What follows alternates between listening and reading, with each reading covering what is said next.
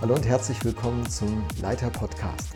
Wir sind mitten in der Reihe der zehn klassischen Führungsfehler und heute schauen wir uns den Fehler Nummer drei an. Der Fehler lautet, mehr fordern als fördern.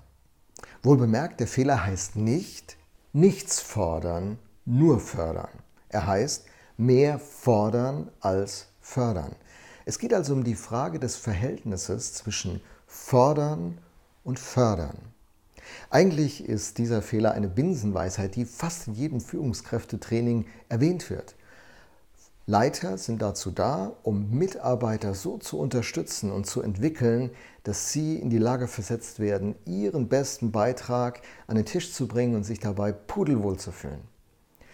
Theorie ist klar, in der Praxis, da gibt es immer wieder ziemliche Störungen. Da sagen Leute, ich äh, bin doch eh nur eine Nummer hier auf der Liste.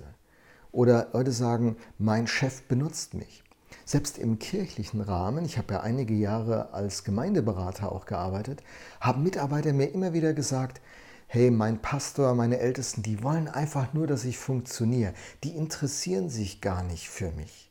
Vielleicht hast du schon mal so einen Satz gesagt oder gedacht. Wenn Menschen sich benutzt und nicht gebraucht fühlen, wenn sie, wenn sie funktionieren müssen und sich nicht entwickeln, dann geht die Motivation schnell in den Keller, die Identifikation, die Loyalität leiden. Und wenn Mitarbeiter in dieser Verfassung sind, prägt es die Kultur der ganzen Organisation und lässt die Moral sinken. Lust, sein Bestes zu geben, nimmt ab und eine Störung ist im Unternehmen. Für die Kirche heißt das, wenn unsere Mitarbeiter nicht voller Leidenschaft und voller Begeisterung dabei sind, sondern sich, sich benutzt fühlen, machen sie nur noch Dienst nach Vorschrift, wenn überhaupt, und die Stimmung in der ganzen Kirche kippt. Aber wie ist der Unterschied, wenn es anders läuft? In Gifhorn stellen wir uns folgende Frage. Wir entwickeln ja Projekte und führen Veranstaltungen durch, jede Woche. Und das tun wir mit Menschen. Und jetzt ist unsere Frage folgende. Benutzen wir unsere Veranstaltungen und Projekte, um Menschen zu entwickeln? Oder benutzen wir die Menschen, um Veranstaltungen und Projekte zu entwickeln? Und die Antwort auf diese Frage, also nicht nur die theoretische Antwort, die Herzenshaltung dahinter, entscheidet, wie die Kultur in der FCG in Gifhorn ist. Es hat einen direkten und sehr konkreten äh, Einfluss auf das Klima, mit dem wir gemeinsam unterwegs sind. Und wir haben uns entschieden, wir wollen Veranstaltungen und Projekte benutzen, um Menschen zu entwickeln. Und das bedeutet, es passieren Fehler, nicht alles läuft so, wie wir uns das vorgestellt haben, aber das ist nicht schlimm, weil unser eigentliches Ziel nicht die perfekte Veranstaltung und äh, das gelungene Projekt ist, sondern unser eigentliches Ziel ist, dass Menschen sich entwickeln. Wir sagen von uns, das ist ein Satz, den wir gefunden haben und der uns prägt, der ein Stück unserer Identität ist. Wir sind eine Gemeinde des nächsten Schritts. Wir glauben, dass jeder von uns einen nächsten Schritt vor sich hat. Das ist nicht unbedingt ein großer Schritt, auch nicht ein sehr komplizierter, einfach nur ein nächster Schritt.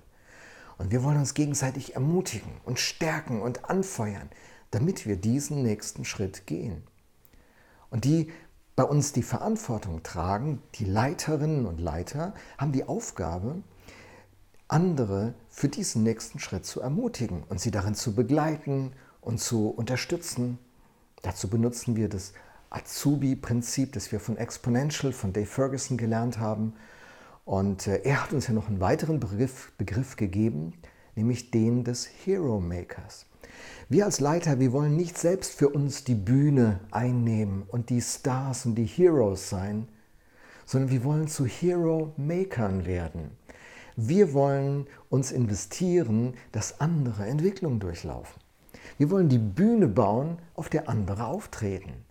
Oder wie Bob Buford es gesagt hat, der Gründer vom Leadership Network, meine Früchte wachsen auf den Bäumen anderer.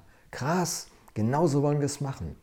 Das Buch von Dave Ferguson ist eine klasse Hilfe, wenn ihr auch auf diesem Weg ein Stück weitergehen wollt. Okay, und so investieren wir uns in die nächste Generation, in Menschen unseres Umfeldes, in unsere Mitarbeiter. Wir glauben an sie, wir feuern sie an, wir stützen sie, wir stärken sie, wir fördern sie. Und wir fördern sie, indem wir sie dann auch fordern.